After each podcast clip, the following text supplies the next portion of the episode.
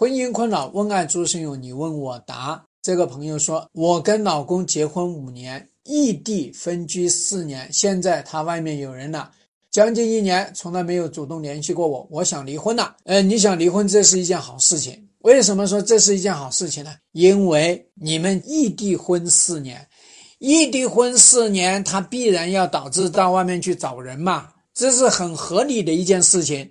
不要用道德。也不要用什么啊！你真爱，我告诉大家，真爱它不不顶用的，真爱它没有约束力的，真爱只是一种激情的状态，只是我们在那个时间里面对于对方的那种高度的认可，所以不要用真爱。所以呢，结婚五年，异地婚四年，他到外面搞婚外情有一年多没有跟你联系，说明他对于你是觉得可有可无的，他跟外面。难解难分，弄不好呢，人家都小孩都生了。所以呢，我在这个地方反复讲，异地婚这种事情早点结束。你不结束，你就应该要有做心理准备，要么他在外面有别的女人了，要么你在外面有别的男人了。人毕竟是一个需要满足的动物，要动物层面满足，社会层面满足。所以呢，你想要用那些东西来约束别人是没有用的。就好像你说啊，你不能，你为了信仰啊，为了什么东西，你不允许吃饭，可能吗？所以这是很正常的事情。那么问题就是说，现在你要离婚，那你就去采取行动啊，你又不敢采取行动，或者说你想要跟他离婚，结果人家还不愿意离。所以我们说呢，早一点结束这个异地婚，就算你们要去离婚，也早一点去结束。那么大家在一起来看看这些问题怎么去解决，要去这样子去考虑。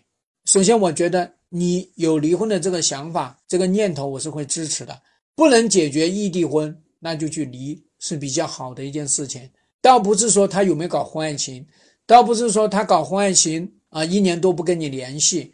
那当然了，一年多不跟你联系，这也是从法律的层面来讲，这个叫做分居，这个就真分居了。啊，所以这个情况下你要知道的，所以你要你想离婚，我会支持的。但是呢，我想跟你讲呢，你要提就正儿八经的提，严肃的提，你要去考虑离婚，你自己承受得了吗？离婚第一件事情把财产分好，第二件事情呢，孩子抚养的这个问题考虑好，然后呢，把这个心里面的创伤弄好，不用去管你的父母怎么想，不用那些人通通都不要去考虑他们，你离了婚。他们自动接受，他们说啊，要寻死觅活，爱死不死去。对于很多父母啊，用他去死来威胁你不离婚呢，你爱死不死。做子女要跟父母要有边界，他不可以入侵到你的边界里面来。离婚、结婚都是你私人的事情，不需要父母来做这种啊。当然了，我们能够理解他，我们要考虑的是让他看到你的力量，只有看到你的力量，他就不怕了。他看到你没有力量，他就怕，这是很关键的哈。